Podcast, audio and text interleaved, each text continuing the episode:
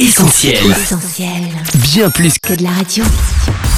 Le journal de la Bible, Le journal de la Bible, toute l'actu d'un livre hors du commun, Christine et Laure. Salut à tous et bienvenue sur Essentiel Bible. En vacances ou au travail, on espère que vous allez bien. De notre côté, on est ravis avec Laure de pouvoir vous accompagner au fil de l'été avec un programme spécial. Oui, Chris, cet été retour sur les actus bibles qui vous ont le plus marqué cette saison. Et on profite aussi de la période estivale pour booster notre culture générale biblique avec Karine qui nous a rejoint en studio. Salut Karine Hello Karine Salut Chris, salut Laure et bonjour à tous nos auditeurs. Alors Karine, qu'est-ce que tu as en réserve pour notre culture biblique? Eh bien, aujourd'hui, on découvre l'origine d'une expression vieille comme Mathusalem. En ce jour des résultats du bac, on espère que personne n'aura pleuré comme une madeleine. Hâte de découvrir tout ça avec toi Karine. L'été du journal de la Bible, ça commence maintenant.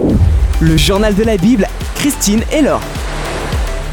La conclusion tant attendue de la Bible manga sera disponible en librairie début 2021. Le sixième volume de cette série à succès sera entièrement consacré à l'Apocalypse. La Bible manga, c'est un phénomène qui a conquis le grand public depuis 2006. Né sous les coups de crayon experts des illustratrices japonaises Kelly Shinozawa et Ryo Azumi, les cinq premiers tomes ont fait sensation.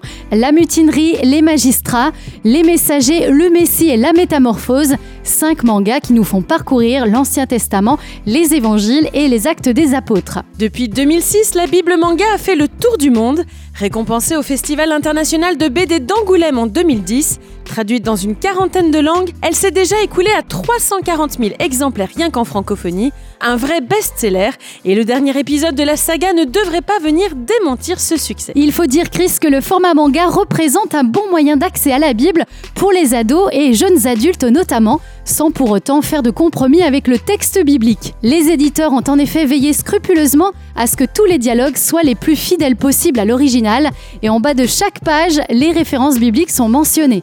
Rendez-vous donc en 2021 pour découvrir l'Apocalypse façon manga. Tout ça est bien noté, merci Laure. Et sans transition, place à notre nouvelle chroniqueuse de l'été. Karine, tu es là dans le journal de la Bible pour booster notre culture générale biblique. C'est ça. Et aujourd'hui, tu nous dévoiles l'origine de l'expression pleurer comme une madeleine. Le journal de la Bible, le journal de la Bible,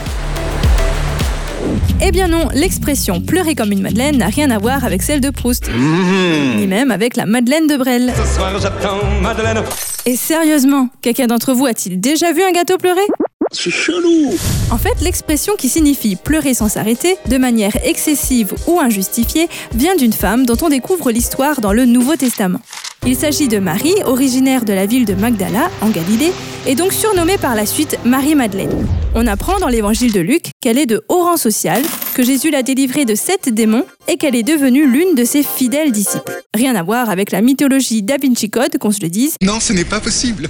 et ne vous mélangez pas non plus les pinceaux avec les autres maris de la Bible. Souvent confondue avec la prostituée anonyme qui s'est jetée en larmes aux pieds de Jésus pour être pardonnée, Marie-Madeleine a bel et bien pleuré, mais dans d'autres circonstances. Après la crucifixion de Jésus, elle fait partie des femmes qui se rendent au tombeau pour embaumer son corps. Découvrant le tombeau vide, Marie-Madeleine se met à pleurer, pensant que le corps de Jésus a été dérobé. Mais Jésus s'approche d'elle, l'appelle par son nom et elle le reconnaît. Jésus est ressuscité, Marie-Madeleine ne pleure plus, mais elle a donné son nom bien malgré elle à une expression encore populaire aujourd'hui. le journal de la Bible, Christine et Laure. Merci Karine, on te retrouve avec plaisir la semaine prochaine pour une nouvelle expression. Yes, je serai là On vous souhaite en tout cas à tous un très bon été en compagnie d'Essentiel.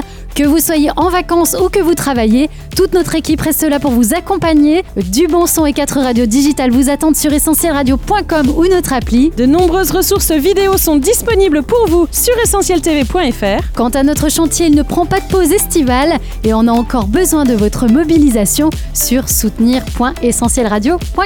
Encore un grand merci pour votre soutien. Hashtag ensemble, on est plus fort. Très bel été et à bientôt. Bye bye